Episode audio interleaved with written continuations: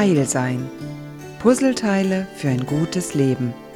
Mit der Therapeutin und Autorin Mechthild Rex-Najuch. Neulich bin ich Zug gefahren und dieser Zug war voll und ich hatte einen Platz, an dem es einen Tisch gab.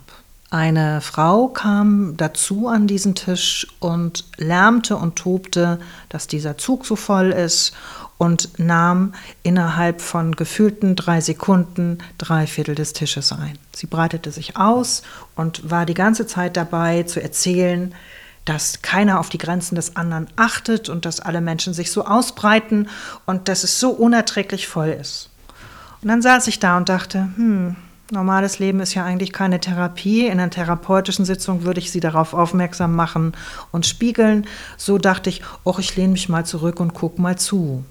Und fand es ganz amüsant, bis erschreckend, wie sie selbstverständlich sich überbordend verhalten hat und sich währenddessen die gesamte Zeit darüber beschwert hat, dass andere Menschen sich überbordend verhalten. Ich dachte, das ist ja so ein Klassiker, dass man das, was man selbst tut, am anderen am schlimmsten findet. Und das hat mich veranlasst, ein Szenario zu entwickeln, mit dem man herausfinden kann, wie gehe ich eigentlich mit Grenzen um und wie definiere ich sie, ohne Regeln zu befolgen. Und das Denkspiel geht folgendermaßen. Du lebst in einer Welt ohne Grenzen, also es gibt keine äußeren klar definierten Grenzen und Du möchtest dich an einem bestimmten Stück Land niederlassen, weil du sagst, hier ist der beste Ort für mich. Und eine andere Person kommt dazu und möchte dasselbe Stück Land für sich. Welche der folgenden Antworten würdest du geben? Ich möchte hier lieber leben als du. Hau ab, ich war zuerst da. Geh doch woanders hin. Wir könnten zusammen hier wohnen, was meinst du? Oder du vertreibst die Person mit Androhung von Gewalt. Hier gäbe es auch noch Spielraum für eine eigene Idee. Das überlasse ich dir. Die Variante B ist, du lebst schon lange an deinem Lieblingsort. Es ist alles perfekt, du bist immer noch in der Welt ohne Grenzen.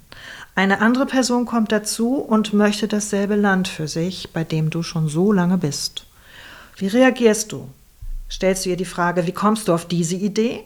Sagst du ihr, hau ab, geh woanders hin, ich war schließlich zuerst da? Oder sagst du, ich wohne hier schon so lange, zu bleiben ist mein gutes Recht? Stellst du die Frage, wie viel bekomme ich dafür?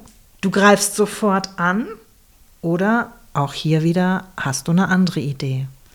Und ich habe dieses Spiel mal mit mir selbst gespielt und war überrascht, welche verrückten Ideen ich hatte, als ich mir nur vorgestellt habe, wie es sein könnte, wenn es so wäre. Und das halte ich für eine ganz gute Möglichkeit, um sich in dieser Welt besser zurechtzufinden dass wir an Dingen, die uns schwerfallen oder die wir störend finden, einfach mal ein Szenario entwickeln und es durchspielen. Und dadurch lernen wir nicht nur, wie wir sind, sondern wir verstehen auch mehr, wie andere sein könnten.